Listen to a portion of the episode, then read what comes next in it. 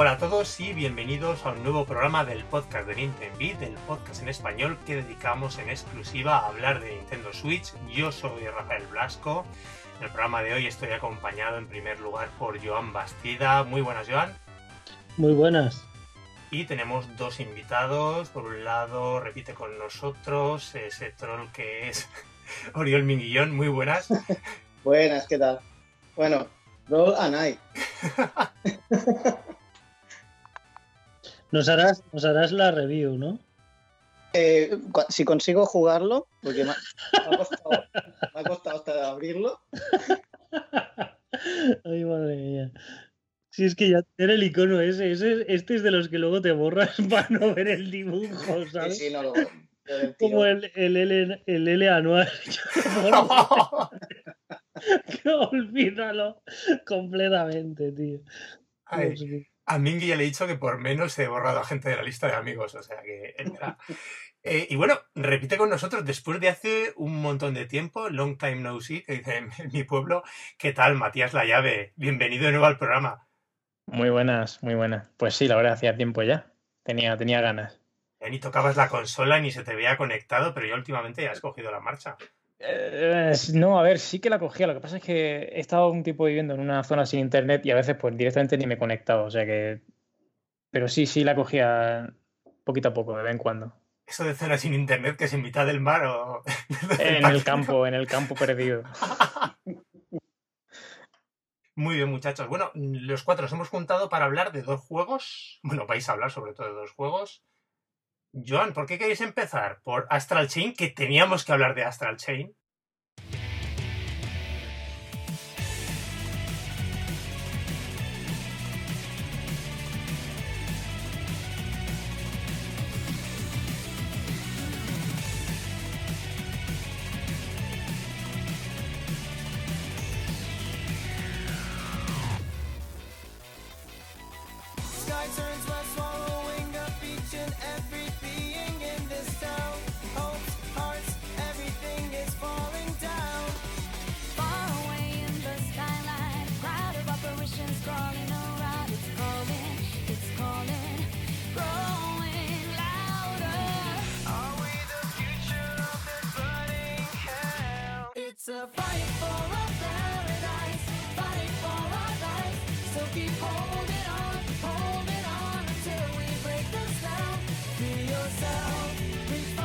Claro, primero Astral Chain, que nos cuenten un poco cómo, cómo es, ¿no? Estos dos caballeros, sí, el juego que deberíamos haber jugado tú y yo.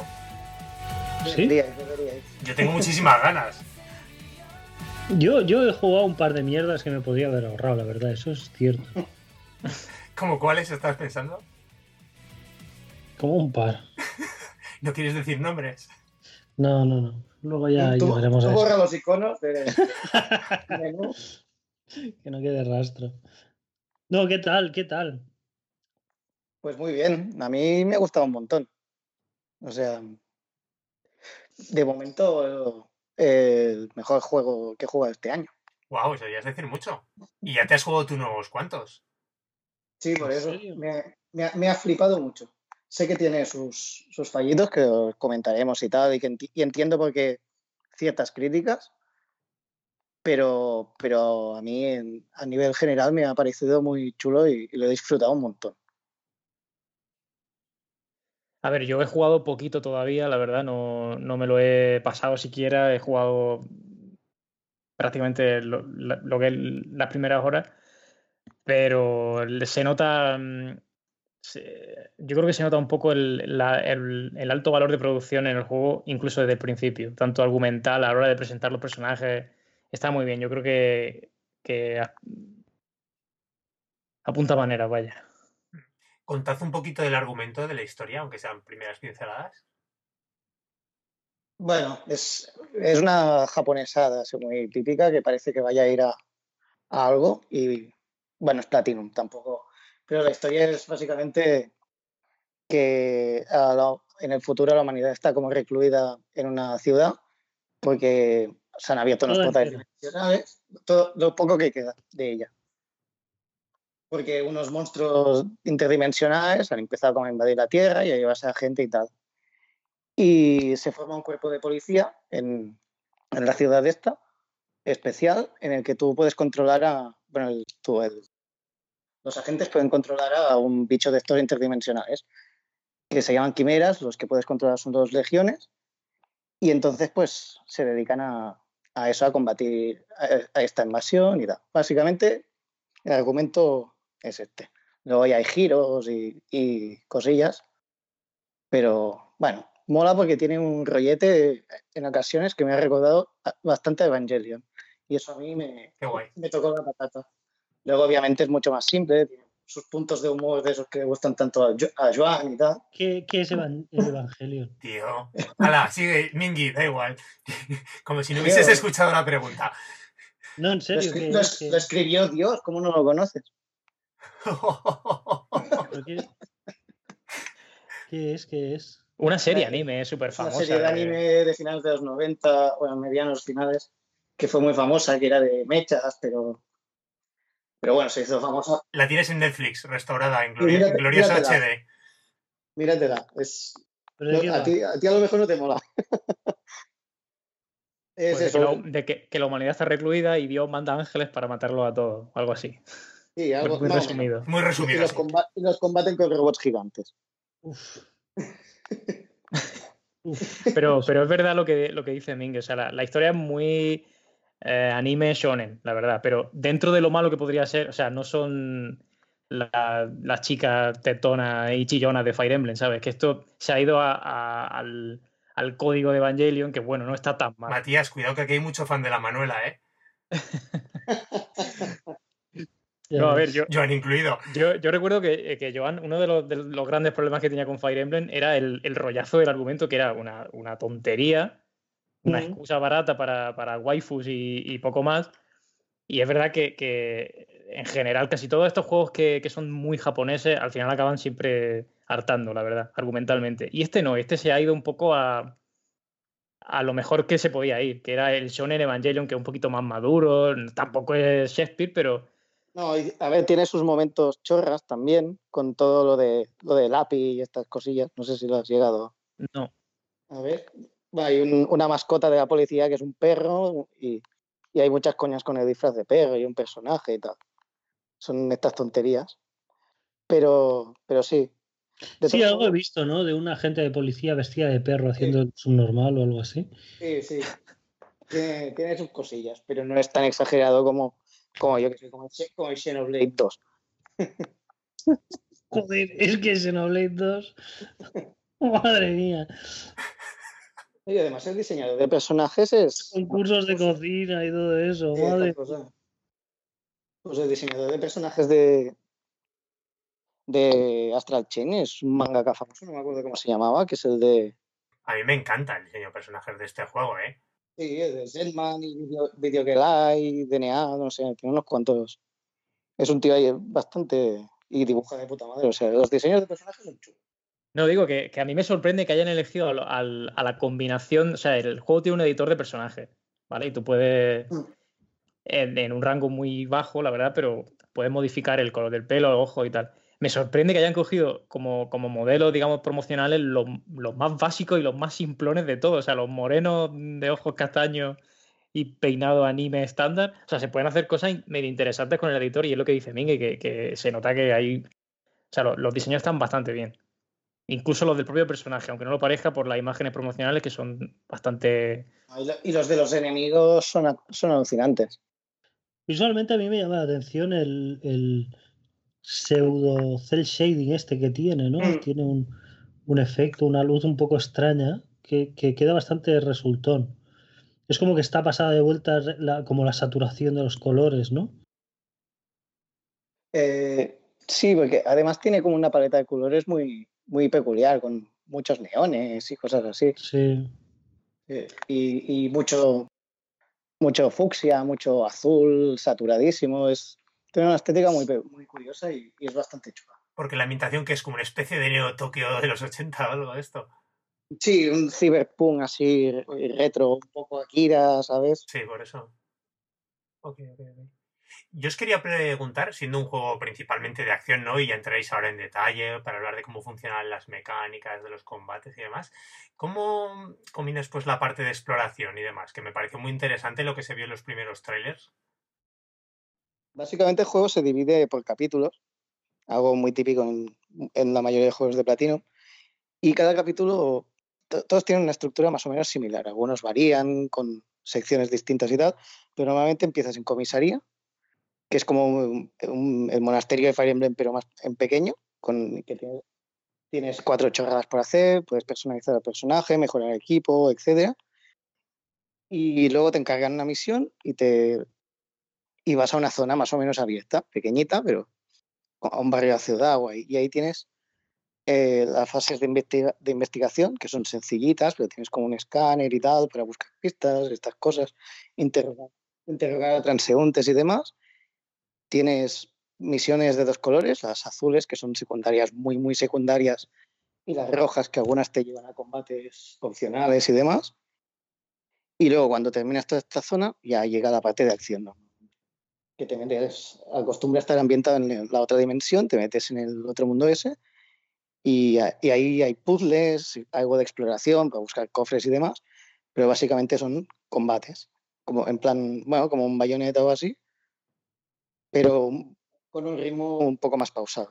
El problema que le veo a lo mejor es el de variedad de escenarios, que muchas veces hay muchos que se repiten a lo largo del juego y casi todos los combates son en la dimensión esa, que visualmente es muy chula, pero se acaba haciendo un poco repetitiva porque todo el rato son bloques flotando por el, el cielo y cosas así. Pero bueno. Ya, bayoneta. Pues, sí, un poco. A lo mejor más exagerado aquí, pero bueno, tampoco es algo que estropee el juego. Hostia, en Bayonetta 1, no sé, ¿eh? la primera pantalla era en una ciudad y las 10 siguientes eran en esa ciudad rota flotando por el aire. ¿eh? Sí, también es verdad. Hostia, en eso Bayonetta 2 ganó muchos enteros. Ganó un montón. Pero ah, volviendo un poco al, al, combate, ¿a qué te refieres que es más lento que,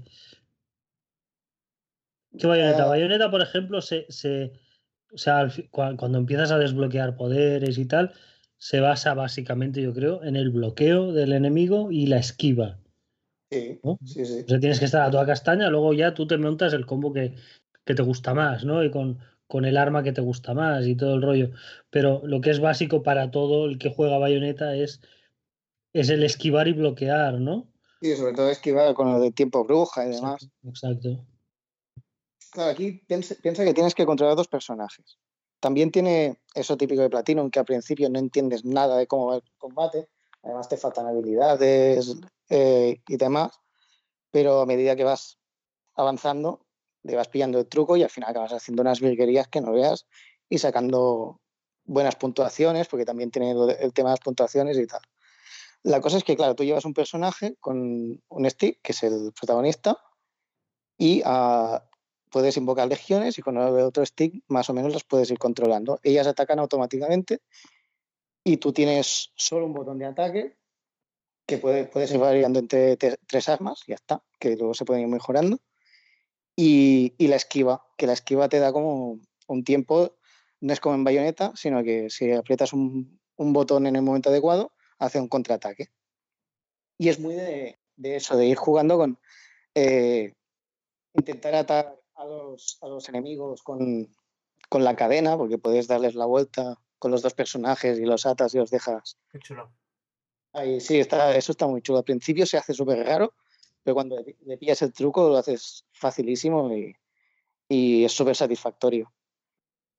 Y eso, y la gracia, pues es ir cuando ya tienes todas las legiones, porque te las van dando poco a poco, y ir cambiando entre ellas, porque tienen distintos poderes. La, una es la de espada, otra mm. dispara flechas, otra es eh, más de cuerpo a cuerpo, y, y bueno, ir variando.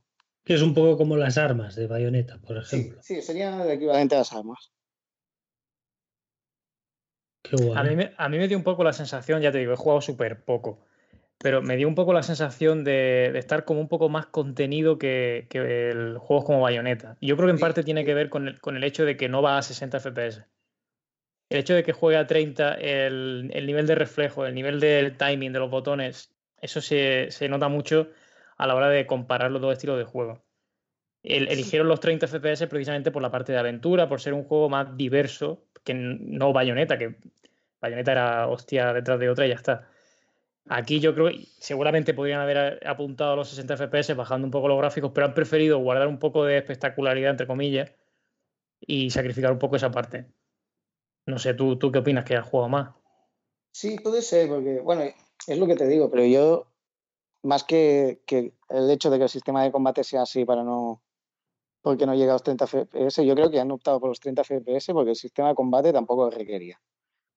Y han dicho, como es más pausado el ritmo general del juego, tanto la investigación como el combate, que es súper espectacular, súper divertido, pero no es tan frenético como, como un bayoneta. Eh, han dicho, pues vamos a, bueno, lo que tú comentabas, vamos a estirar, estirar un poquito más, ¿no? Más espectacular, sí, y los 30 FPS rocosos, ¿eh? Por eso. Sí, sí, no, el juego, el juego está muy bien desde el punto de vista técnico. Vi hace poco el análisis de, Digital Foundry y la verdad es que estaban flipando. Es de esta generación de juegos de Switch que saben que no son tan potentes como la competencia, pero, pero utilizan artimaña artística, eh, planteamientos estéticos para que el juego sea espectacular. Y la verdad es que Astral Chain por lo que se ha visto y por lo que yo he jugado, eh, es muy vistoso. O sea, tú lo comparas con un juego de la generación PS4, Xbox One y no tiene prácticamente nada que, quitando la resolución y la calidad de las texturas y tal, pero lo que es al atractivo de la vista, joder, está muy bien. Sí, es muy. Juega mucho con, eso, con, la dirección de arte, que es la hostia, pero también con truquillos, como, no sé, poner muchos reflejos ahí, que cosas así, ¿sabes? Que tú lo ves de entrada y aunque no sea técnicamente puntero, le dan un empaque y, un atractivo visual que, coño. La escena inicial de la moto con el, efecto de blur. Esa, es que simplemente el principio ya, ya, te lo está mostrando lo de lo que espera en el futuro en el desarrollo. Supongo, vaya, ya te digo porque no lo, no lo he jugado, pero. O sea, no, no lo he jugado durante más tiempo, pero bueno, es lo típico de, los juegos de planeta también, que va creciendo en escala, ¿sabes? O sea, cada vez hay más epicidad, más enemigos, bichos más grandes, más. Eh, tú tienes más poderes, puedes hacer más cosas. Y al final acabas en plan, madre mía, esto es la leche, ¿sabes? Yo, el Wonderful 101 lo terminé así, de pie casi, ¿sabes? Sí, sí, es verdad. Es verdad, lo acabas casi de pie. El final de ese juego era acojonante. Y me acuerdo que decías además que este empezaba también, como ya suele ser típico en los juegos de Platinum, ya por todo lo alto, ¿no? A saco. Sí, sí, también es verdad que es algo muy típico en ellos y aquí empiezas con, bueno, que lo, hemos visto todo con lo de la moto, ¿sabes? Que, claro, te hacen la intro, te meten en el editor de personajes y tú acabas de, de hacerte tu, personaje, puedes elegir entre dos gemelos y tal, bueno, un chico y una chica. Y, y cuando terminas de, hacerte al, bicho, pues de golpe hay como un fundido, ¿sabes? De, bueno, eh, enfocan a la cara, se aleja otra vez y ya estás en la autopista en la moto disparando contra bichos y dices, madre mía, tío, si empezamos así, ¿cómo acabaremos? Y además justo después de eso te ponen a rescatar a heridos de la carretera, o sea que ya te están diciendo de qué va el juego los dos por los opuestos. Eso, eso está muy bien medido, porque de golpe después de eso te bajan un poco, te ponen en una situación como de tensión, de peligro, pero tú tienes que ir, parece el desastre, ¿sabes? Exactamente, tío, yo me acordé de eso eh, justo en ese momento. bueno. Sí, sí. Y, muy bien, muy bien. Ya digo, las escenas de vídeo son muy chulas también, aunque la historia sea una parida, están muy bien realizadas. Y la banda sonora es alucinante también. Os iba a preguntar, el nivel de combate comparativamente a que siempre vamos a hacer referencia a Bayonetta, bueno, yo creo porque es normal, ¿no? Es lo que toca en este caso. ¿Cómo, cómo lo habéis visto en cuanto a dificultad? Si es asequible, tiene mucha profundidad. Eh, yo creo que es bastante profundo. No es equiparable al de Bayonetta porque es muy distinto, aunque parezca un hack and slash, no tiene nada que ver. Pero sí que es verdad que la dificultad es, es bastante más baja que, que Bayonetta. Me, me da esa sensación porque ya no, el, ya no solo el combatir, sino sacar buenas puntuaciones. Aquí no, aquí no penalizan ni, ni morir, ni usar objetos curativos, valoran más el uh. estilo. Lo de la vida está bien, ¿eh? Sí, pero claro, en Bayonetta le daba sí que es verdad que... Pero claro, se te hace muy fácil. Empiezas a... que es, muy, muy gratificante, ¿no? Cuando empiezas a sacar S y S plus y dices, madre mía, soy un crack. Pero luego te das cuenta de que, de que juega mucho con, con eso, con hacer combos bonitos, ir cambiando mucho de, de legión, eh, hace buenas puntuaciones. Eso también, tío. Sí, sí, puntual estilo, pero que es muy fácil conseguir buenas puntuaciones. ¿Tú, Matías, qué impresión te has llevado? Un, un, poco, eso ya te digo, es que con lo poco que he jugado, pero que yo los compararía de forma que Bayonetta es un poco más. Eh, en el, el, reto está en, en, los reflejos, en tu capacidad de tener reflejo y de. Y que es muchísimo más difícil conseguir las puntuaciones precisamente por eso, por, por la manera en la que tienes que combinar las combos, las paradas, los reflejos, o sea, las esquivas que diga. Y este un poco más de, control espacial, me da la sensación de, tener mejor controlado el espacio, de dónde te vienen los enemigos, qué, qué bichos sacar, ¿sabes? Componente un pelín más estratégico y no tan frenético, ¿no? Sí. Sí, a ver, tampoco, tampoco una locura, pero pero que es como eh, dos, dos, dos, ritmos diferentes, dos formas de, de, sentir el combate de forma diferente. Sí, este tiene un poco, tiene, ahora, ahora que caigo un poco el componente este de los Zelda, de que cada enemigo tiene un arma con la que matarla, ¿sabes? ¿Y te lo cargas a los tres golpes? Uh, no, no. bueno, cuando empiezas al principio, pues eh, a lo mejor te encuentras unos normales que matas con la espada, pero otros que ya tienen un escudo y necesitas el gancho de más adelante para quitárselo y matarlo. Eso, eh, enemigos normales, ¿eh? Me refiero. Y este a lo mejor tiene, tiene un poco ese toque de... todos los enemigos se pueden matar desde el principio porque te los presentan progresivamente. Eh, los nuevos tipos de, de enemigo normalmente te, lo, te los enseñan después de conseguir un nuevo poder para que aprendas a usarlo entonces, hay unos que necesitas el poder de espada, que es un tajo como en primera persona. Otros que necesitas dispararle con la flecha desde lejos, no sé, cosas así. Y tienes que jugar mucho con esto y, bueno, por eso es importante ir combinando las legiones y demás. Eh, que a preguntar cómo anda el juego, qué tal de duración. ¿Lo veis muy rejugable una vez pasado? Eh, sigo yo, ¿no? Sí, sí, porque, porque, hay Matías poco. Ahí yo poco puedo decir. Ya, tranqui.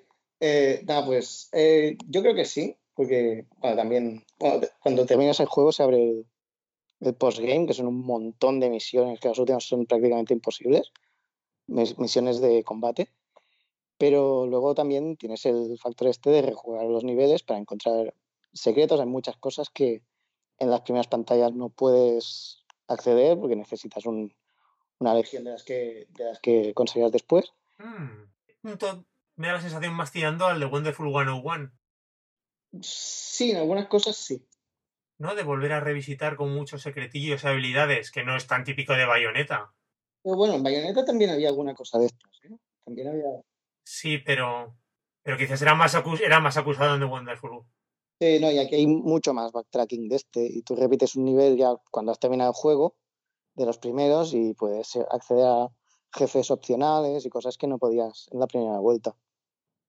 Entonces, en ese sentido está muy bien, pero claro, hay una cosa que yo entiendo que hay gente a la que le ha, rayado, que es que también tienes que repetir las fases de investigación y si solo quieres sacar puntuaciones buenas en los combates, pues hay, hay quien se raya. A mí no me ha parecido pesado, porque como ya te lo sabes, vas a tiro hecho y, te, pasas la fase de investigación en un plis.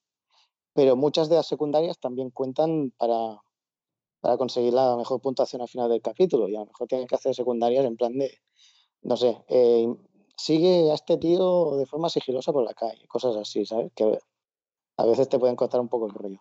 A mí no me ha molestado rejugarlo, pero entiendo que no es tan directo como, como Bayonetta o Wonderful 101 que ibas a lo que ibas. Sí, claro, sí, a lo mejor lo que esperas es solo acción, ¿no? Te vas a. te centras en esa parte del juego, que no deja de ser, por lo que contáis, el tronco, el tronco, el tronco de la experiencia, pero. Sí, no, no, y a mí. A mí la combinación de las dos, de los dos estilos me parece genial, ¿eh? Y, y la forma en la que está hecha para descansar un poco de acción y, y meterte más en el papel, de alguna forma, pues yo creo que está muy bien medido. Pero sí que entiendo que si quieres ir a, a eso, a hacer récords y sacarte en todas las dificultades y tal, pues a lo mejor se puede hacer un poco pesado.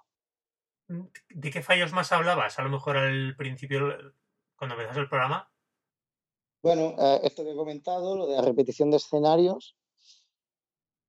Y, y, diría que poco más. La historia al final es más chorra de lo que parece al principio, pero bueno, es sorpresa. y luego a lo mejor la cámara a veces se vuelve un poco loca, eso es verdad. Pero... ¿En los combates o en general?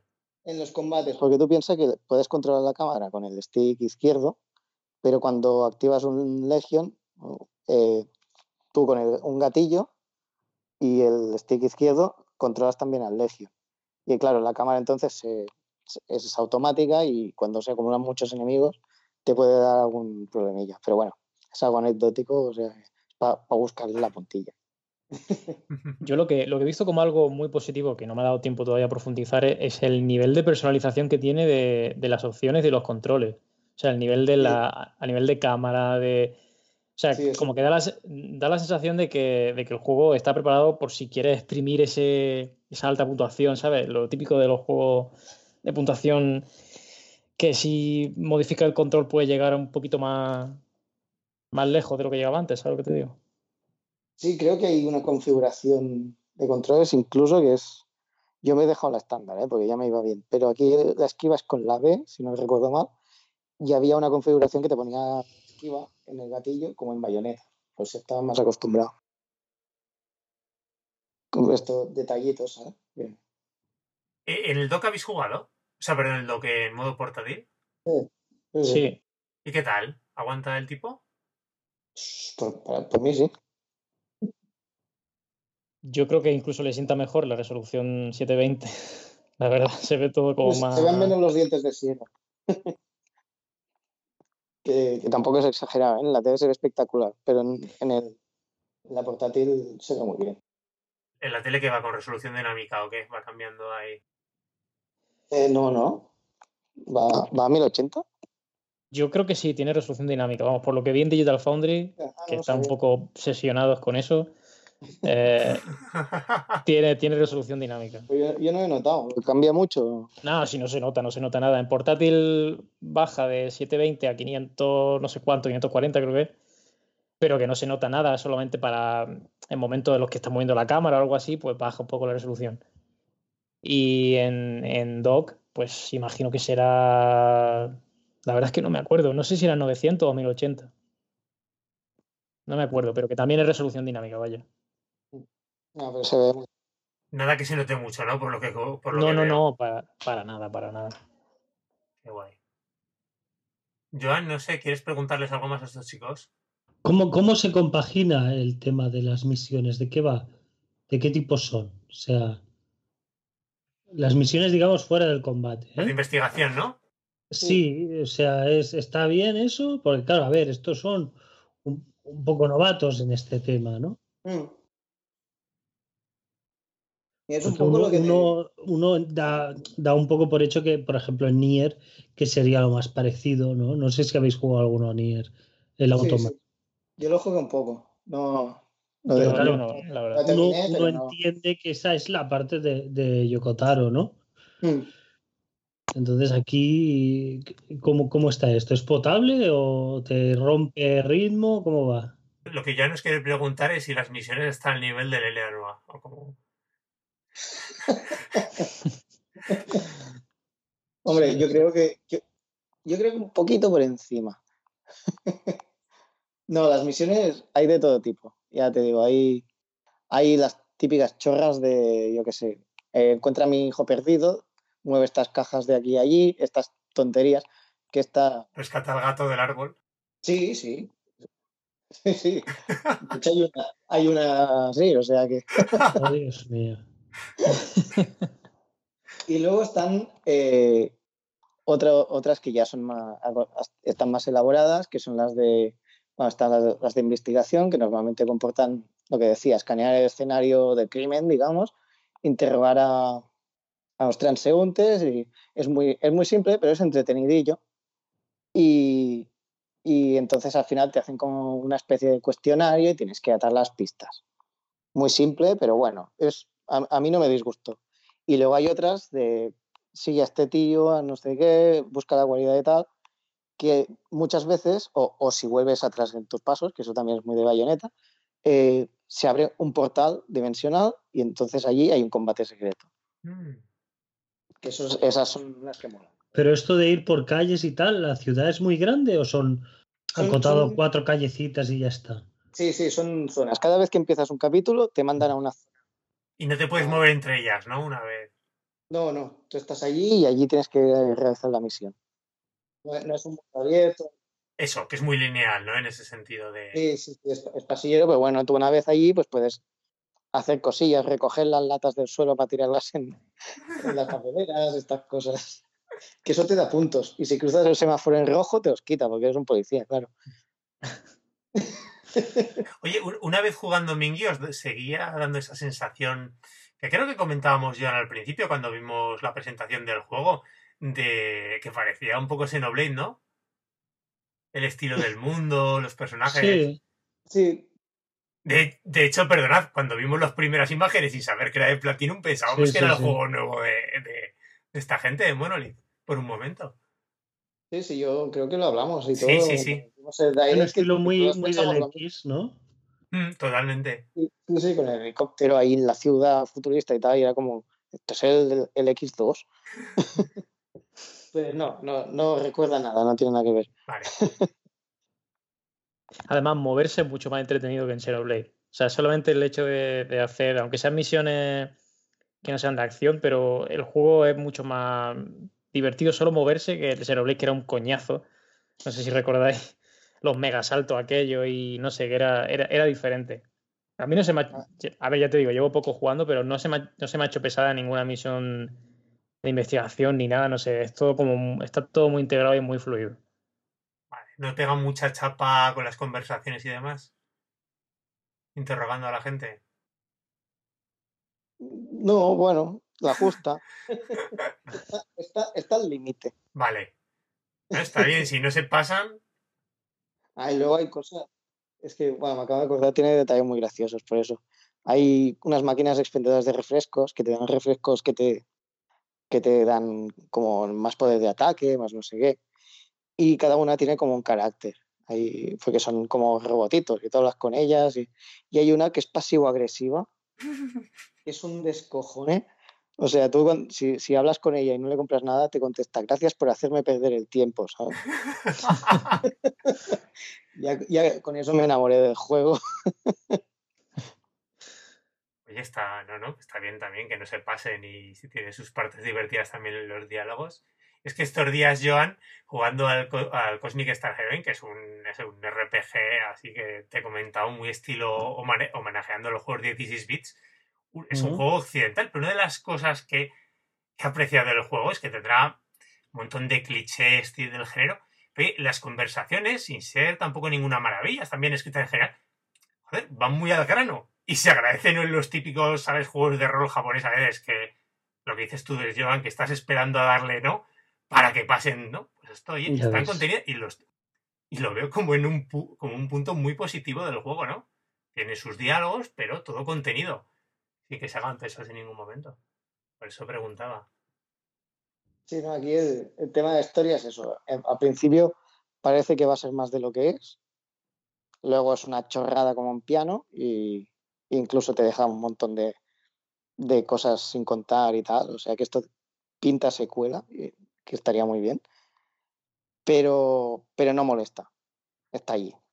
Y le da un, un qué a la ambientación y tal, o sea que, bueno. Vamos, Miguel, que era todo un sueño, ¿no? sí, sí.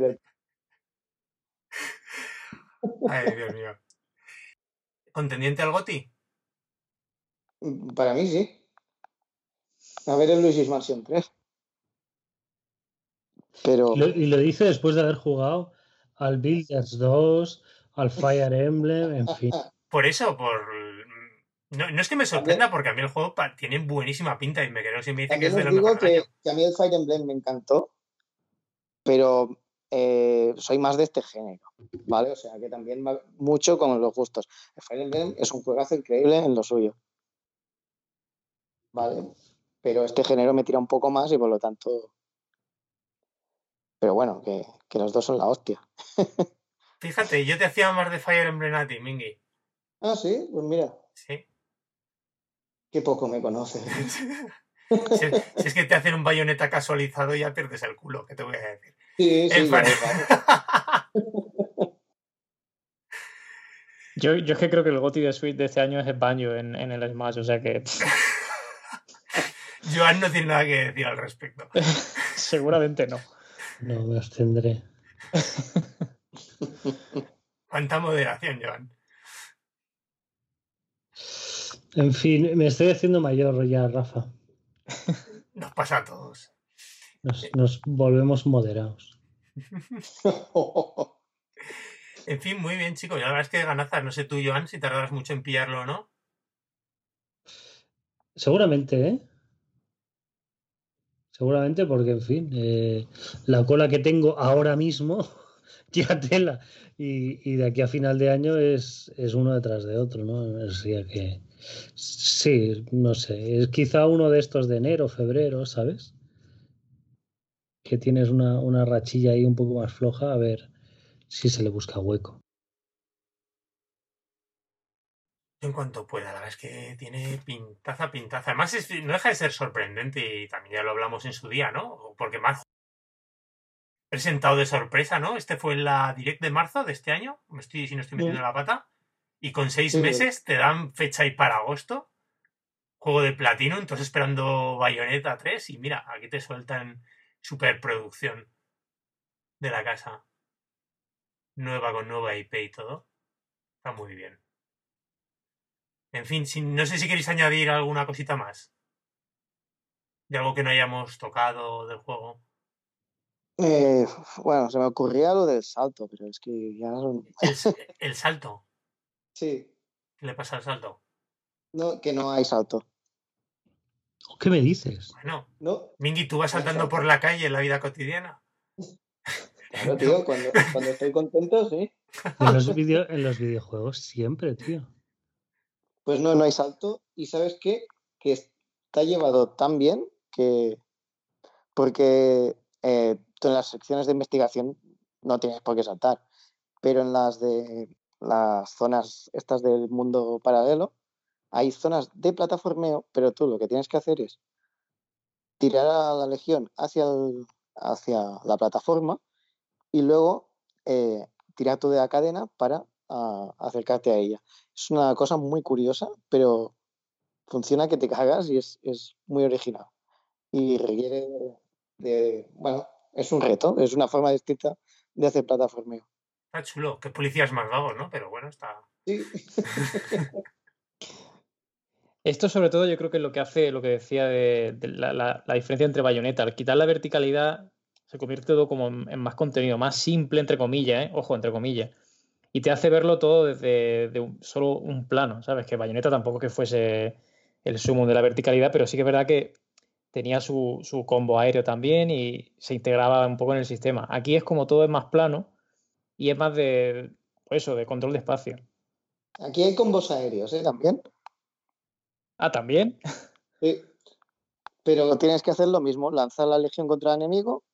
Si es un enemigo volador o de los grandes, como ir arriba, luego te tiras tú de la cadena y, sigue, y te vas hacia el enemigo y empiezas a, a meterle ahí. Y hay, hay como aéreo. Muy raro, pero lo hay. Pero esa habilidad es de más adelante, ¿no? ¿O se puede hacer desde el principio? Porque yo... Si no, si no voy mal, se puede hacer desde el principio. Lo que pasa es que tienes que pillarle el, el truco. Madre mía. He jugado bastantes horas, ya te digo. Pero es muy bien, muy bien. Muy bien, caballeros.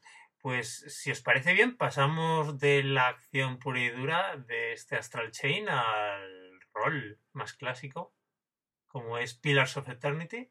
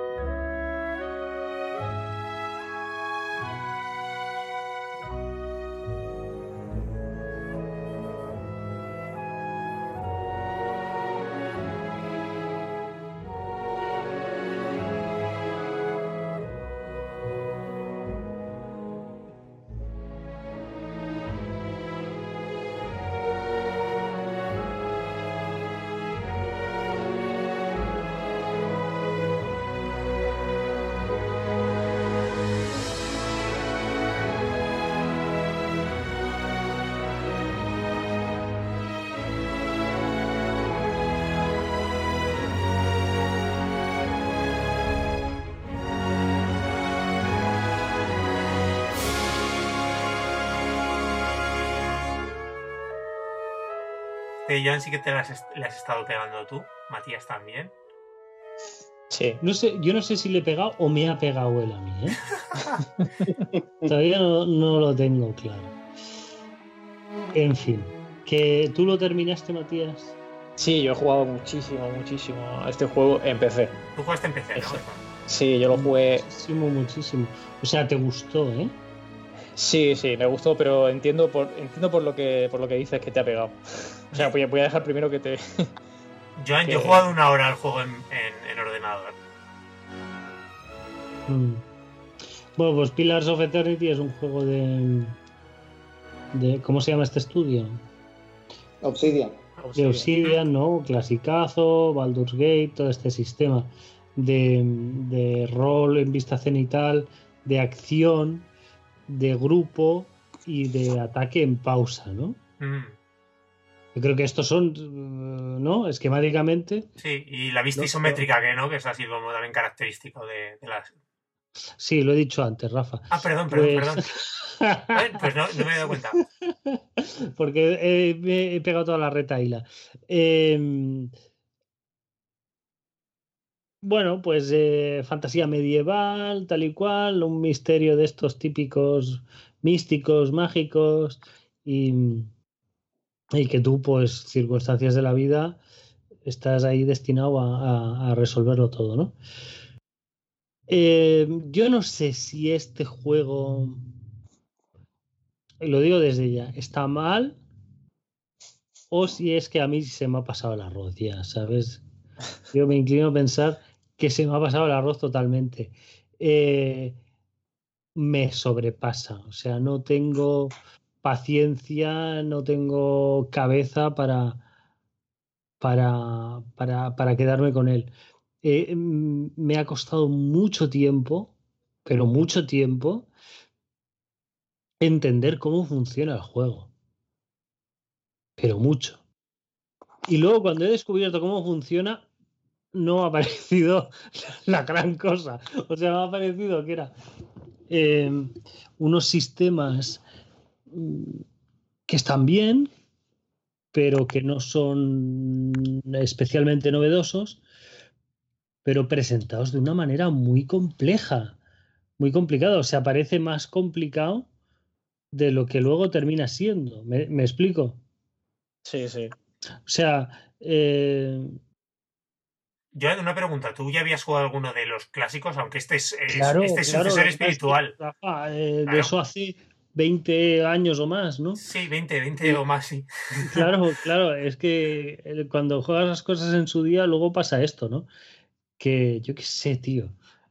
Hay otros juegos así clásicos y tal que sí que he ido rejugando, ¿no? Con el tiempo. Estos no. Estos no. Eh, creo que jugué bastante al 2 y, y ya está. Entonces es un juego que ya te digo, me ha costado, me ha costado. Los personajes tienen un- una ficha de nivel que no comprendo bien, cómo afectan los puntos que subes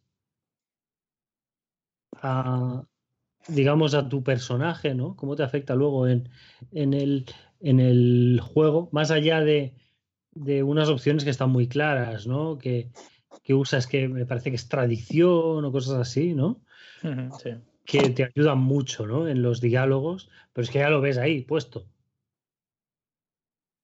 Pero luego el, el- el tema de subirte vida, ni idea cómo se sube la vida. Supongo que será algo automático que se, se hace por detrás, ¿no? Eh, la fuerza del personaje, ni idea. Supongo que se hace por detrás. O sea, no tienes ningún control en la subida de nivel de eso.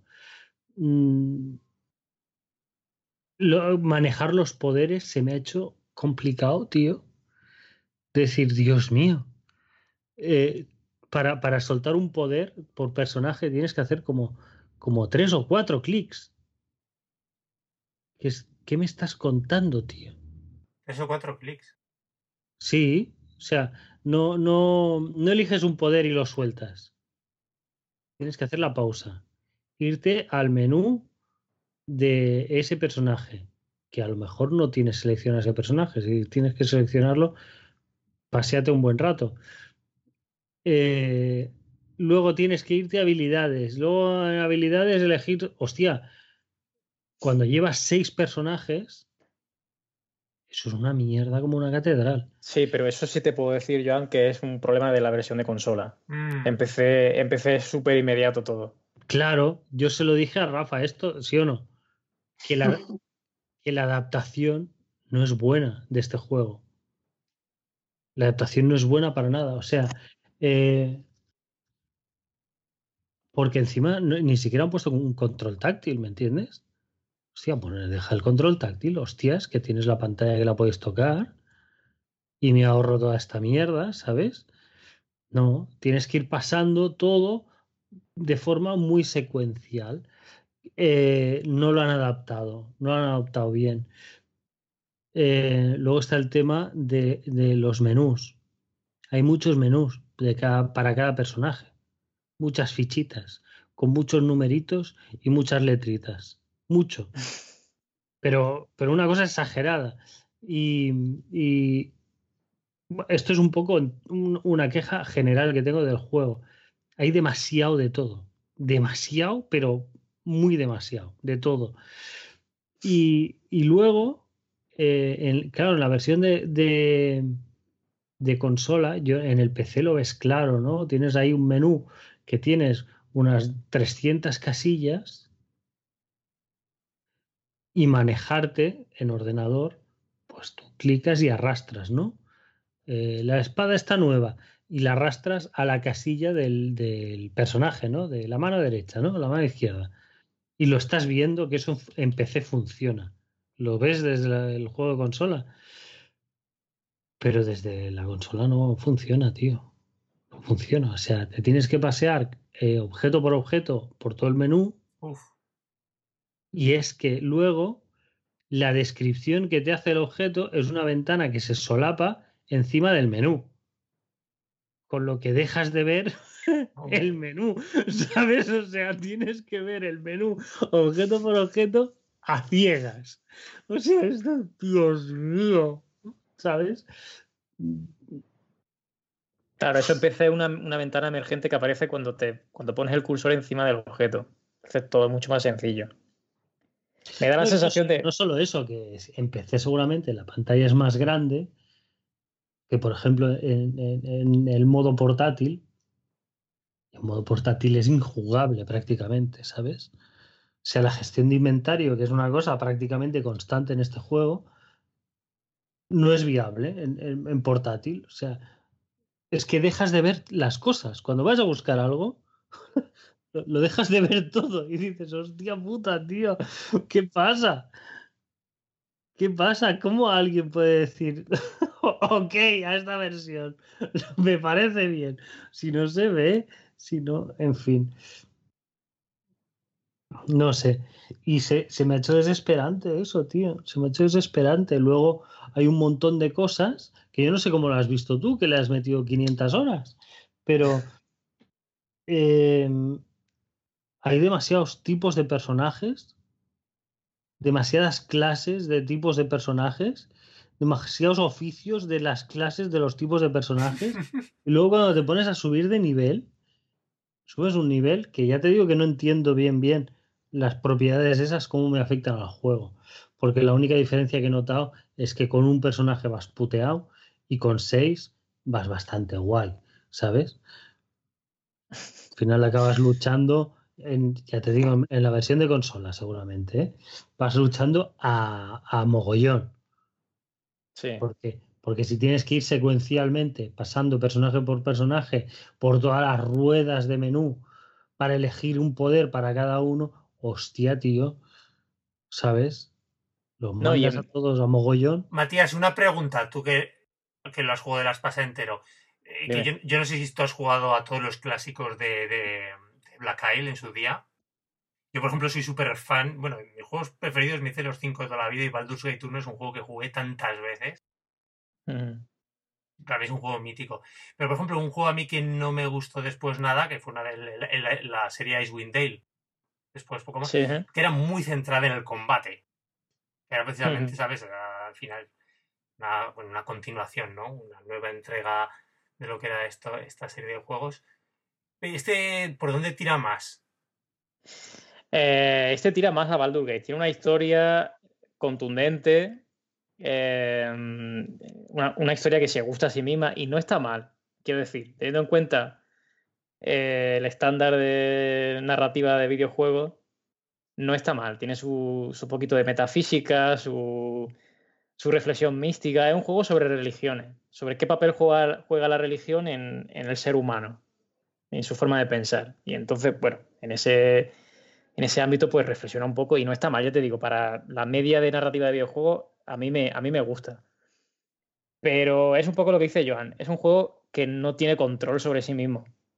O sea, solamente desde el del principio, en la pantalla de selección de personaje, ya te está dejando que elijas cosas de las que no tienes ni idea. Por ejemplo, el trasfondo No cultural. El trasfondo cultural del personaje. Puede elegir la región del mundo a la que, de la que eres. De la- de- vamos, de donde has nacido. Y eso tiene un cierto peso en la historia a la hora de decidir cier- ciertas respuestas. Y tú no sabes nada del mundo. No sabes absolutamente nada. Y te, y te dicen de qué región quieres ser. Además, te las explican todas, pero, pero todo muy pesado y muy denso. Y eso mismo pasa con el sistema de combate. Eh, esto que dices de, de que te, te dan a elegir al principio un montón de... Es como, bueno, me suena muy como a juego de rol de mesa, ¿no? Sí, sí, sí, totalmente. O sea, es que, de hecho, es que es eso. O sea, eh, Baldur Gate también tenía un poco de eso, pero jugaba con la baza, entre comillas, de que se Es basaba. que Baldur Gates eran son versiones a su manera de los Dungeons and Dragons. Claro, Sí, claro, pero eso, esa era su ventaja, que en cierta manera tenía un sistema de juego conocido, con muchas comillas. Ya te digo que no todo el mundo ha jugado a, a Dungeons and Claro, Dragons. las clases eran más previsibles que aquí. Claro. Aquí han Aquí inventado un mundo clases. gigantesco, Claro. pero del que nadie sabe nada. O sea, se lo han inventado ellos. Y nadie sabe nada del trasfondo, ni del mundo, ni nada. O sea, que te, te zambullen ahí en ese océano de, de información y es, es apabullante desde el principio. Es muy agradecida la segunda vuelta. Una vez Bueno, que y- lo pasas. Claro, yo solo pensé, o sea, pero lo piensas en la primera hora de juego. O sea, hay, hay, eh, un, un- por ejemplo, de personajes, ¿eh? Em, de humanos hay un montón de tipos de humanos que te los ponen muy raro. Luego hay una gente gigante, muy rara también, que dices, bueno, ¿esto qué es? Y no sabes bien bien de qué rollo va a ir, ¿sabes? Y, y- si le vas a echar 50 o 60 o 70 horas a un juego de rol, hostia, eh, no quieres cagarla y luego a las 15 horas echar para atrás, ¿sabes? Te vas a comer ese personaje hasta el final. Luego hay unos personajes que tienen mejillones en la cara. ¿Sí o no? ¿Qué, qué- Sí, sí. qué Que de hecho pasa jugar- con esto? ¿Qué pasa con, esto? Tal, no sé. Y, y- pero ahí lo ves y dices, bueno, pero esto de qué va, tío. O sea, esto es bueno, es malo. Mm, No, no, simplemente no lo sabes. Y además jugar con uno de esos personajes es súper importante y súper distinto que si no juegas con un... Los que dice Joan son los divinos, que son como hu- humanos que están, que están tocados por los dioses.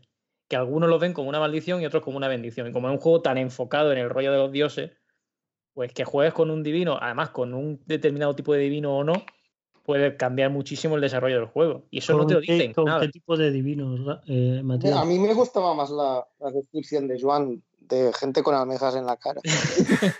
Sí, eh, creo que lo- a lo que te refieres son los los de la muerte, ¿no? Que tienen como la cara tapada Sí. con unas conchas o algo así raro.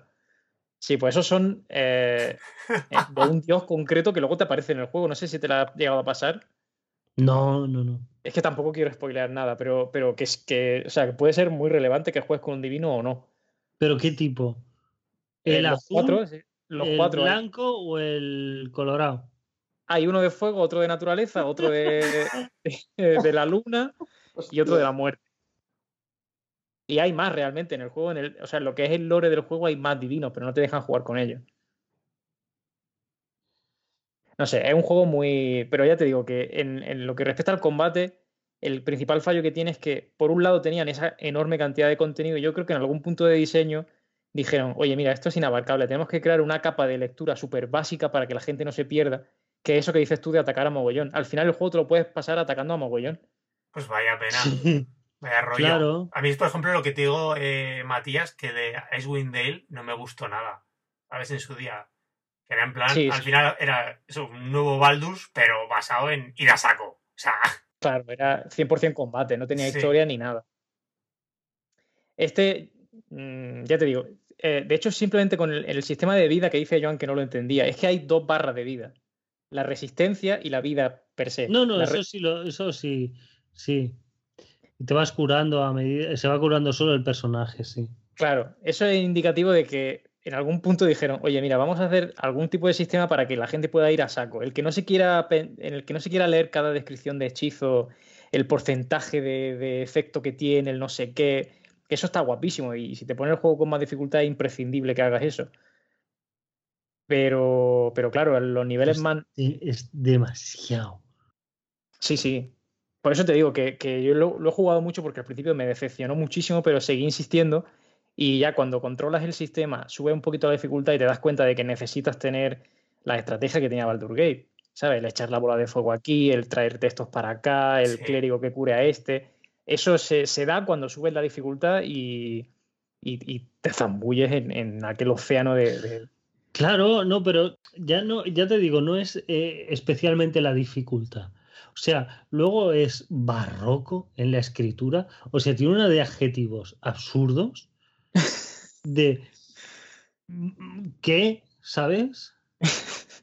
La puerta se abrió de forma con un sonido suntuoso. Dices, ¿qué?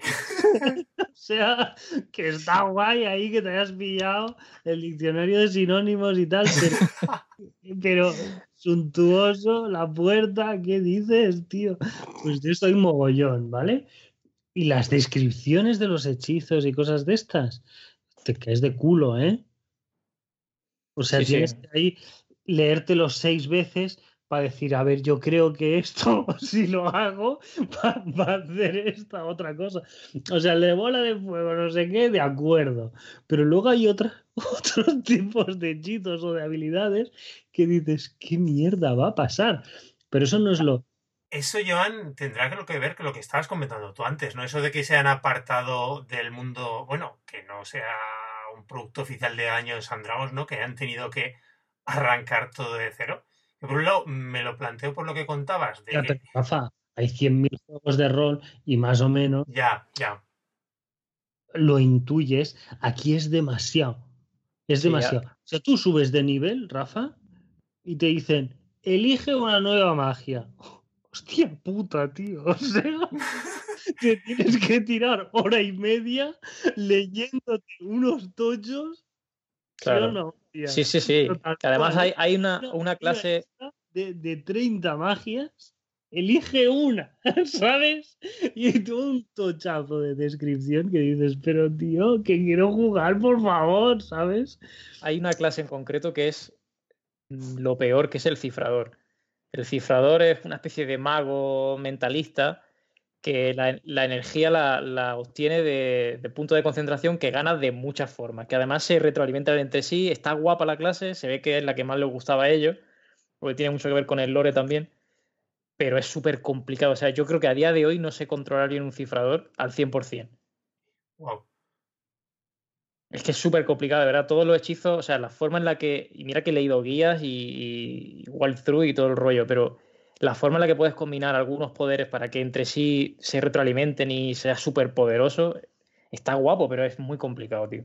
Y a mí que no me sacas del guerrero, paladín, mago, enano, elfo y que me estoy dejando. Y ladrón. Bueno, el, bardo, en el bardo tienes que poner las partituras. Eso es, eso es, o sea, yo no entiendo el bardo ese, tío. Me sale una puta partitura ahí en medio de las líneas esas que dices, pero yo qué toco aquí, qué aprieto aquí, tío. Tienes que seleccionar melodías que, los, digamos, los tiempos que tiene la melodía se conjuguen de manera que no se quede ningún hueco vacío y te salga una melodía completa. Eso es más difícil que lo del Monster Hunter, ¿eh? Con el. Pero es que, Rafa, eh, eh, la cuestión es que te encuentras cosas que no se explican en absoluto con otras que tienen tantas explicaciones, tío, que dices, hostia, no sé si me he enterado más. ¿Sabes? Sin, que me digan nada o leyéndome todo esto, tío. Yo em, creo que, ya te digo, le veo eh, el valor. Eh, artísticamente es increíble. ¿eh? es, es una alucina de juego cómo han hecho de forma moderna, ¿no? Lo que es un juego, un estilo tan clásico. O sea, para mí ahí en lo, en lo, en lo visual han dado de lleno, ¿no? Y, pero, pero creo que meten demasiada presión en el jugador. Quizá, quizá es, es, es, eso, ¿no? Son juegos muy de nicho, de, para un tipo de jugador muy específico, ¿no? Que, que, que eso, que, uy, ha subido un nivel. Voy a tirarme una hora y media leyendo cómo funcionan los poderes de cada uno de los 15 personajes que tengo, ¿vale? O sea, bien, pues nada, yo ya no, no puedo hacer eso, no puedo hacer eso. Entonces creo que, que es eso, que han, han, han, hecho nuevas clases, han hecho nuevos tipos de magia, nuevos tipos de, de, un montón de cosas, pero le han pasado la pelota al jugador, o sea, no han, no, no, no tiene un diseño al final del juego que sea leíble, ¿sabes? O sea, le tienes que meter mucho esfuerzo y, y casi que yo jugando echo de menos un manual en papel, ¿sabes? De tenerlo al lado. Como los que llevaban originalmente, ¿no? Exacto, exacto. Es que echas de menos eso, ¿no? El, el, un, un, librito sencillo de unas 200 páginas que te explique cómo funciona cada una de las puñetas del juego. Porque porque en el juego es muy complicado. O sea, dentro del juego es muy complicado verlo.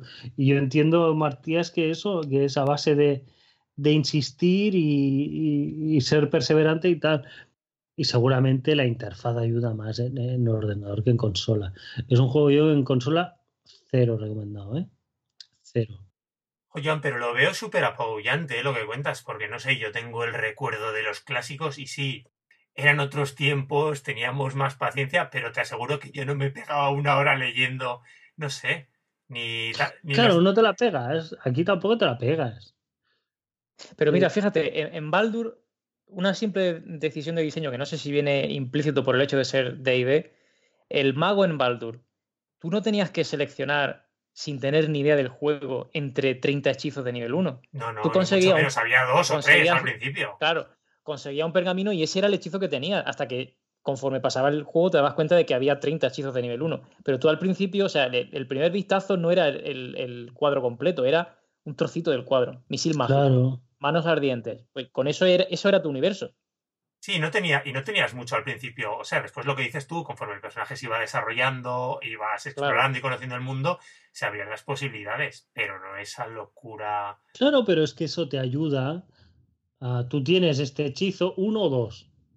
Sí, sí, ¿no? no más, no más, no más. Uno o dos. Y entonces, pues, pues vas experimentando, ¿no? De, hostia, este personaje voy a hacerle un derribo a este y luego le tiro no sé qué con el otro, tal. De acuerdo. Pero cuando tienes el abanico ya es tan grande de inicio. Hostia, tío, uff, re, relax, ¿sabes? Por eso te digo que le ponen, para mí le ponen demasiada presión al jugador yo lo que tal lo cuentas lo veo súper complicado todo. Algo yo, claro, yo jugué, cuando pues jugaría un par de horas he jugado. No, lo dejé simplemente porque ya sabes que Joan, tú y yo nos cansamos ya de jugar en el ordenador. Y la verdad, y, y, y no, sí. no, y no continúe. A lo mejor cualquier día lo retomo. De hecho, estoy mirando mientras grabamos y aquí tengo el icono delante, ¿sabes? Los dos, los dos únicos juegos que tengo instalados en el ordenador son el Pillars y, el Green Fandango Remastered. Y... Yo no tengo este recuerdo de los dungeons, de los, perdón, de los Baldurs y demás, para nada. Fíjate que es un después, un sistema, la gente no sé si los conoce mucho, ¿no? El sistema este de juego en pausa, ¿no? Estratégico. Y después que lo dejas correr, ¿no? En tiempo real, una vez que tienes las decisiones hechas, salvo que lo quieras tú parar, ¿no? El combate y volver a, reca a recalibrarlo todo, por decirlo de alguna manera, o volver a mover a los personajes de sitio, ¿no? Claro, pero hay, hay, aquí entra otra vez la interfaz. Claro. Yo entiendo que en, que en ordenador es muy fácil. Eh, con una tecla, me imagino, ¿eh? Pasas de personaje a personaje. ¿no? Con un, y... con un clic, es no, con, con el clic, claro. Claro, en un clic, plin plan, y el otro clic en la, en la pantalla, en el punto exacto de la pantalla en el que lo quieres, ¿no? Claro, sí, sí. En, en Claro, medio, en medio pero, segundo. pero moverlo, moverlo es pim, pim, pim, elegir la magia, pim, pim, pim, y, y lo tienes. en consola es muy pesado eso. Uf. Es muy pesado porque tienes que ir arrastrando el cursor para mover a un personaje aquí, a otro ahí, a otro ahí. Es una mierda. Y luego es eso. Es como que el, el menú para lanzar un- una magia o una habilidad especial tiene como un par de capas para cada personaje. Entonces, tío, oye, déjame en paz, ¿sabes? Si acabas siendo lo- eso, a mogollón. Los seleccionas todos de golpe Ajá. y venga, ataque a este, ¿sabes? Ya te va por culo, tío, porque... Claro, porque y que eso es, lo ma- eso es lo malo del juego, que intentaron como poner una capa de simplificación en la que eso es factible. O sea, tú puedes hacerte tu grupo solo de guerreros, ponerlo, petarlos de armadura y de armas fuertes y tirarte a mogollón a por el bicho y te lo cargas igual, ¿eh? Pareces un diablo en vez de un Baldur's Gate. Sí, sí, sí, Sinceramente. claro, yo, yo el, el- y lo intenté ¿eh? de manejar, pero es que me aburría el- el- el simple paso de menús y de personajes todo el rato, ¿sabes? Porque es, o sea, es pesado. Es, ya te digo, hay cosas que lo estás viendo y dices, esto en ordenador funciona. No es una buena adaptación. No es una buena adaptación. No han tendrían que haber cambiado cosas para pasar a consola. No lo han hecho. Tengo entendido que el 2, que también está en Switch, eh, está mejor adaptado porque tiene un sistema de combate por turnos puro. No, el 2 No que, sé es- si- que estará, ¿no? Que todavía no está. Mm, ¿No lo sacaron ya? Creo que sí, ¿no? no, no, el Pillars of A mí me suena que sí, que lo sacaron antes que el. Han sacado el 2 antes que el 1, ¿eh? ¿Qué me- ¿Qué me dices? Joan, tío. Chico, ¿a mí qué me dices? Yo voy estresado, Rafa. El 2, el 2 tiene un modo. un Menos modo mal que puedo editar el, el podcast. No, eso, que, que el 2 tiene un sistema por turnos puros que yo creo que le sienta mejor a consola. Que ojo, no sé si está en consola. Yo sé que está en PC seguro. Se lanzará para Nintendo Switch en 2019. No ha salido todavía, joder. No me metéis a estos sustos. A ver, bueno, Yo qué sé, yo qué sé. Pero No igual ha salido ya. ¿eh? Que no, No. que no ha salido. Lo Será- estoy mirando yo también, que no. sí, yo también lo estoy mirando. Claro, había salido el 1 este año con carácter previo. Yo no lo sabía, ¿eh? Yo no lo sabía. Yo lo que sí sé ahora, los que van a salir, por ejemplo, las adaptaciones de los clásicos, del Baldur's Gate y demás, ahora no, creo que los han retrasado un mes o algo así, que lo han anunciado. Así que Mm. llevan el control táctil, y ya supongo que ayudará algo, o bastante, aparte de que los menús no, Sí, sí. no su- supongo que no eran tan complicados. No, como- no, es que el control táctil, por ejemplo, en este es una cagada como una catedral, tío. Porque el el juego este tal cual es, si tuviera control táctil yo habría seguido jugando. Le habría metido más esfuerzos, ¿sabes?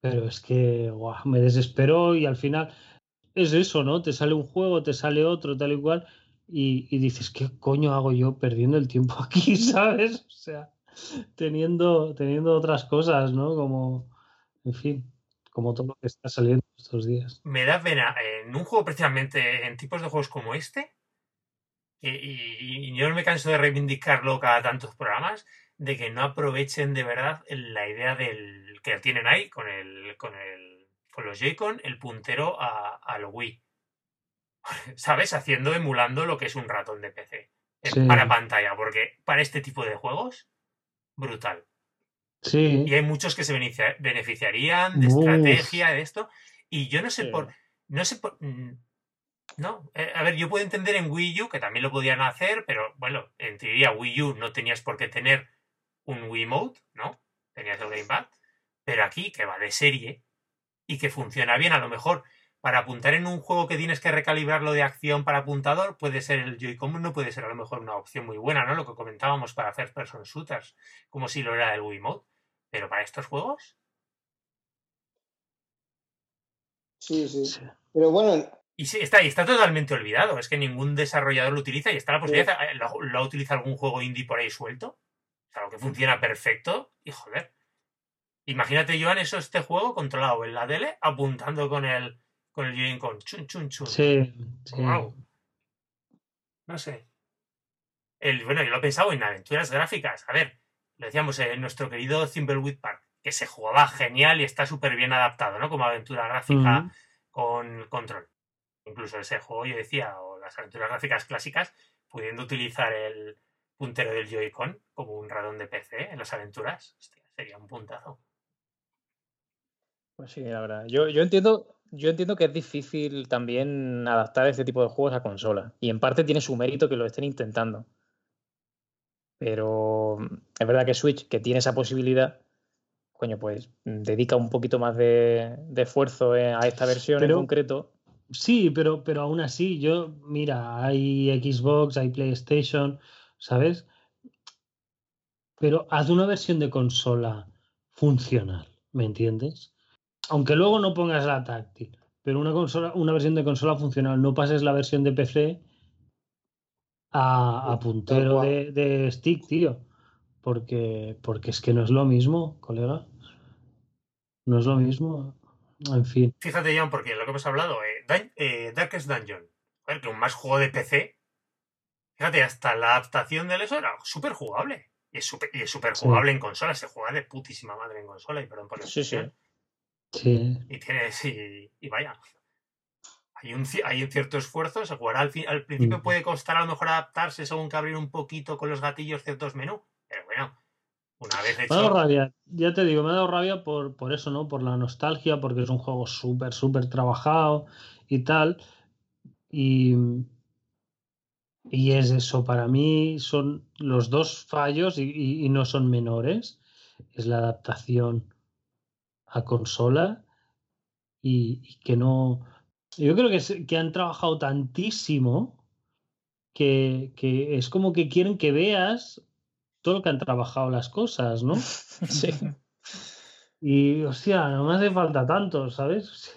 Es demasiado. Demasiado. Sí, sí, hay. No digo que, hay, hay piezas de trasfondo que no tienen ningún tipo de peso en la trama principal del juego y sin embargo la han desarrollado muchísimo. O sea, zonas del mundo que, no, aparecen, de hecho, no hay un mapa de, del mundo en sí como tal, que creo que se llamaba Eora, puede ser, no me acuerdo bien ahora del nombre, pero bueno, que, no hay un mapa del mundo y sin embargo hay, hay zonas súper super bien descritas de la fauna, lo que hay ahí, no sé qué. Y dices, pero bueno, ¿y qué, sentido tiene esto? Pero No hay mapa del mundo, ¿no? Porque es, el país este en el que estás y ya está, ¿no? Pero eso es una zona solo del mundo entero. Fíjate que a la hora de. Hay los que viven en el país del hielo, ¿no? En no sé dónde, Exactamente. tal.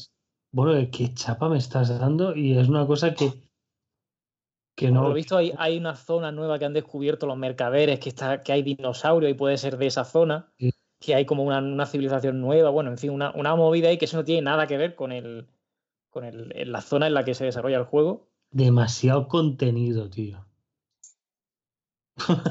Pocas veces se dice esto. Sí. Pero, tiene, tiene demasiado contenido este juego. Demasiado todo, tío. Demasiado todo. Además me pasó una cosa curiosa. Que mm, eh, dejé el juego con las armas básicas de todos los personajes. O sea. ¿Te molestaste en cambiarla? No, no, porque no conseguí ningún arma, ninguna, mejor que las básicas que llevaban todos los personajes. o sea, el, el, inventario potroso ya, todo lleno de chatarra y de cosas. Pero eso se vende, ¿eh? lo sabes, ¿no? Claro, claro, se vende, pero no iba a venderlo. Y entonces estaba ahí todo llenísimo y no había nada, tío, ni una armadura, ni una espada, todo era malísimo. Y digo, tío, dejar de meterme chatarra encima, hostia. Algo en realidad, al menos, en fin en realidad no es que haya ninguna armadura mejor que otra, es que es muy complejo el sistema de, defensa, pero cuanta más armadura tienes, más lento te mueves. O sea que tú en realidad mm, poner tu armadura súper grande no te asegura que, vayas a... Y de hecho, mm, menos acierto tiene a la hora de dar los golpes y tal. Tenía lo de la carga, ¿no? Vale. Claro, o sea, entonces los magos realmente pueden llevar placas si quieren, pero van a tardar como siete asaltos en castear un, hechizo. Entonces no, no te conviene es encontrar ese equilibrio. Luego puede hacerte un guerrero que siga siendo guerrero, pero con armadura ligera para que golpee más rápido. Está bien, pero ya te digo que eso no te lo explica de ningún sitio. Al, final tienes que descubrirlo. Sí, sí, sí. No, no, yo cuando descubrí por qué mi personaje dispara una flecha una vez cada tres horas, ¿sabes? a los demás ahí pegándose de hostias y mi personaje ahí, tío, sentadito mirándoselo desde fuera. Y yo, hostia puta, ¿qué pasa aquí? ¿Sabes? En fin. Sí, sí, es que tardar más tiempo es mucho tiempo, ¿eh?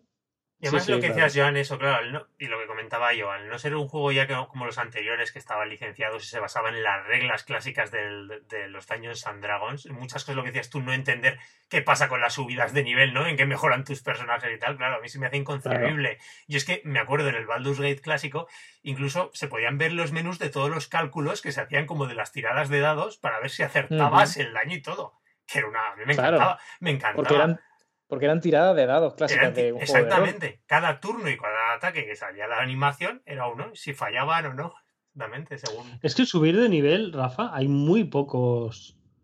Muy pocos rangos. De, de las cosas que hay menos cosas de este juego es la subida de nivel. Me parece que hay cinco rangos o. ¿No? Una cosa así, Matías, ¿puede ser? ¿A qué te refieres con rango? Que no hay fuerza, eh, velocidad, no sé qué, ¿sabes? No, no, no hay ninguno de esos, pero que a veces, por ejemplo, en los Elder Scrolls, que hay como 15, ¿no? No, pero sí, sí que hay unas características bases. Está eh, el, intelecto, creo que se llamaba, eh, fuerza, destreza. Joan, ¿no has visto ese menú? No, no, no, eso no, cuando subes de nivel no, no subes puntos ahí. No, no, porque esos, esos son tus características bases y eso no, no cambia ya en todo el juego. Eso es. Cuando subes de nivel, cuando subes de nivel, tú puedes subir en mecánica, puedes subir en tradición. tradición es que tu personaje acaba tocando la gaita, ¿sabes?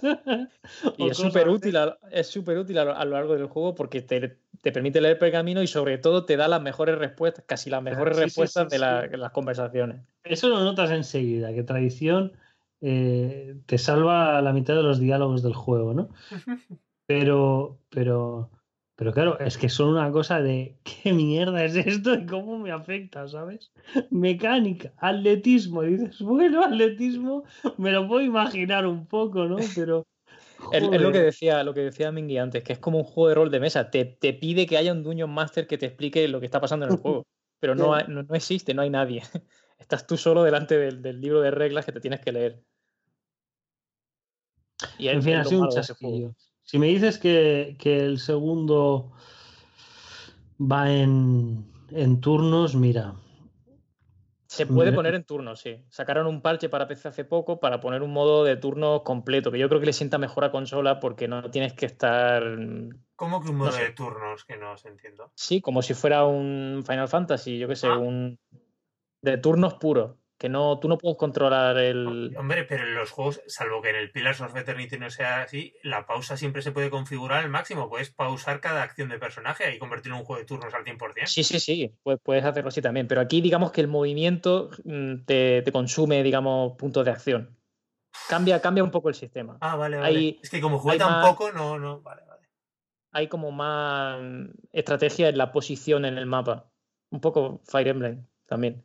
¿Sabes? Que en el, lugar donde coloca a, tu héroe o como lo quieras llamar, a la hora de moverlo, pues sabes que eso en el Baldur Gate y en el modo libre es gratis. Tú puedes mover al personaje siempre. Sí, sí, en cualquier espera. Lo que te cuesta, claro, lo que te cuesta es el tiempo que tarda en llegar ahí.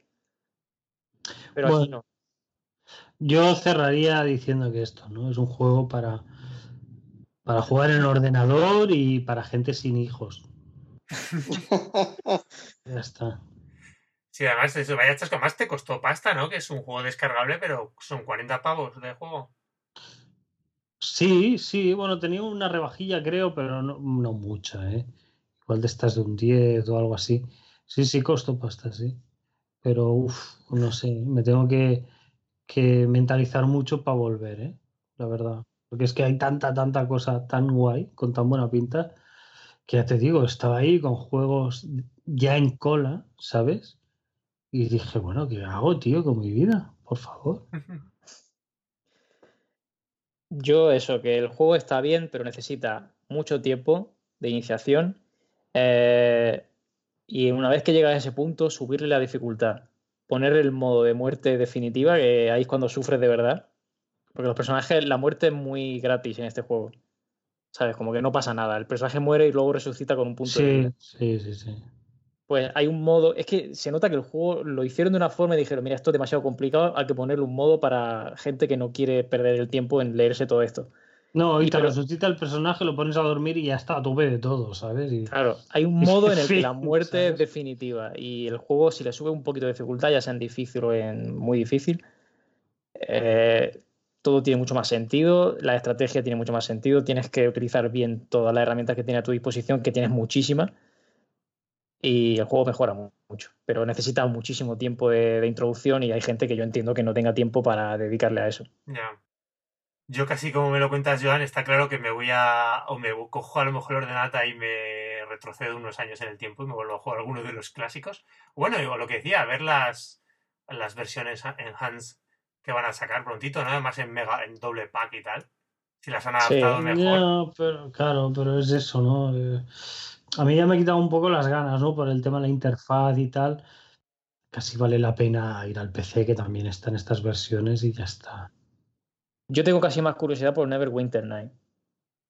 A ver cómo lo adaptan a, a consola. No sé si está ya en, en consola. En otras consolas, quiero decir. Yo creo que lo sacarán todos a la vez también, ¿eh? No tengo, bueno, tampoco tengo idea, ¿eh? A lo mejor en PS3, en PS4 y Xbox los he sacado, pero... Es que el Neverwinter en su día no me terminó de enganchar, ¿eh? No, y a mí tampoco, porque era. El cambio a 3D... Sí, además que no era un grupo, era un personaje solo. hmm, Pero precisamente por eso igual funciona mejor en consola. Porque no tienes que estar pendiente de un grupo, sino que eres tú solo, puedes ponerlo en perspectiva del personaje. Bueno, tenía un, un mercenario que te acompañaba siempre, pero que no lo controlaba apenas ni nada. No sé, a, ver cómo, a ver cómo lo enfocan eso. Puede ser interesante. El Baldur Gate va a ser la versión de iPad directamente. que como os comentáis es en 3D y que dejó todo ese mundo en 2D tan espectacular, que eran espectacular en los años 90, ¿no? Aquellos gráficos tan detallados de todos los escenarios, igual lo que ha comentado Joan de este Pillars of Eternity, que ves los escenarios y son una pasada, ¿no? Sí, sí. Y, y aquellos en los años 90, con el nivel de detalle que tenían, eran guapísimos. Incluso hoy día yo creo que las versiones Sí, sí, claro. remasterizadas aguantan el tipo fantásticamente. Sí, pero este Pues, tiene, este también sigue teniendo el sabor este como de pre-renderizado, ¿eh? Tampoco te creas que es un que es un 3D 3D, ¿eh? Del todo. Que han, han usado un efecto un poco raro. Creo que, que como di- que diseñaron los escenarios y luego los aplastaron así, ¿sabes? Lo que hicieron en, en A Link Between Worlds, que tuvieron que doblar los árboles para que se vieran bien desde arriba. No sabía esa técnica, ¿no? Sí, Sí, para que se vieran bien los árboles desde arriba en la cenital, si tú lo ves desde con una cámara a, pie de suelo, todos los árboles están doblados, como si hubiera caído un meteorito, ¿sabes? Y sí, como un poco tunguska. Pero pues en esto hicieron algo así. Hicieron algo así. Tú lo ves como que, el- que las casas, tal y cual, pero si bajas, digamos, a nivel de suelo, está todo como, como aplastado. Y, y- y te sigue dando un, un rollo, los, los escenarios son increíbles y tal, pero de pues el pre-renderizado. Además, yo creo que a este juego le sienta muy bien las resoluciones bajas. Porque cuanto más sube la resolución, más se nota el 3D. y El, sí, más- el truco, sí. si la sí. bajas, se te ve todo como dice Joan, como si fuera pre-renderizado dibujado. Pero es muy bonito. Es muy La verdad chulo. que sí. es precioso. Y los últimos escenarios merece la pena llegar solo por eso. Está muy bien pensado y la dirección artística es muy buena. Mira que los juegos occidentales suelen ser todos muy marrón gris.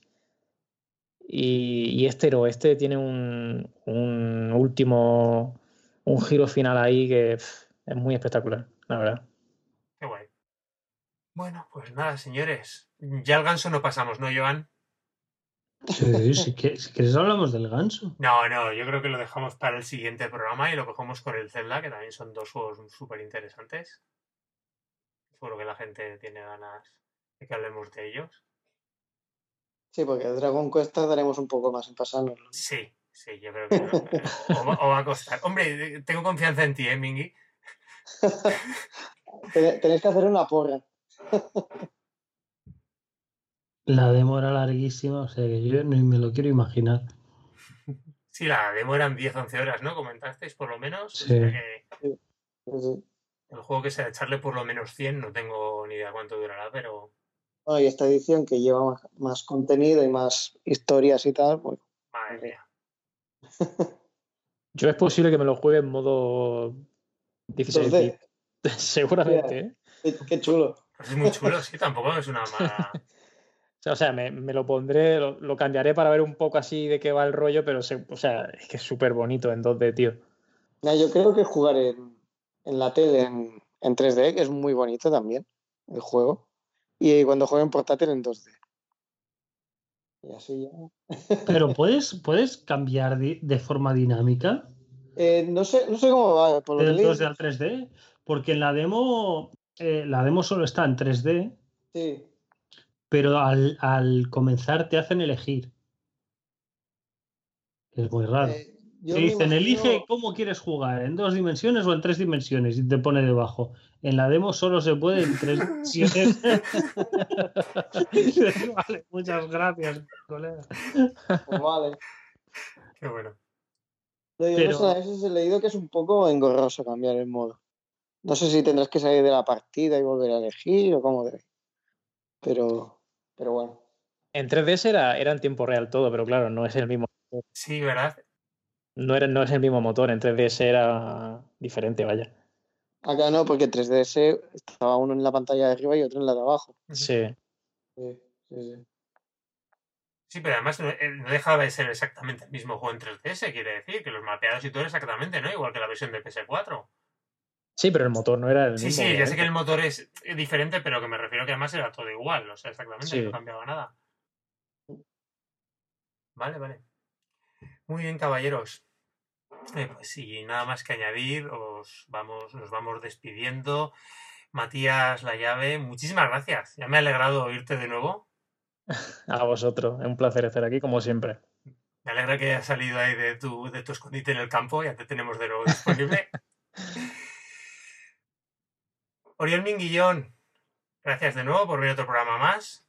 A vosotros confiamos en ti para que le pegues caña estos días. Bueno, el Zelda ya, ya lo tienes ya terminado. O sea, el Zelda ya, ya, lo tengo ahí a punto de caramelo, pero, pero me quiero pillar desde el ganso. Pues oye, dale caña y te da tiempo así para el siguiente programa tener los dos. Es cortito, es cortito el del ganso, ¿eh? Sí, dos horitas, ¿no? He leído por ahí. No sé, una, una tarde tonta te lo pasa. Bueno, no sé, no sé si todos los retos te los sacas tan rápido, no sé, ¿eh? Pero igual sí, igual sí, no sé. bien, Joan, nos despedimos, ¿vale? recordando, como siempre, que tenemos página web que es nintendbit.com, que el podcast los oyentes lo pueden descargar bien a través directamente de nuestra página o de los gestores de podcast como sean iTunes y Vox, que pueden contactar con nosotros dejándonos un comentario en la página web o mandándonos un correo a contacto y que también estamos en redes sociales, Facebook y Twitter. Y sin más muchachos, un abrazo muy fuerte y nos vemos el próximo programa.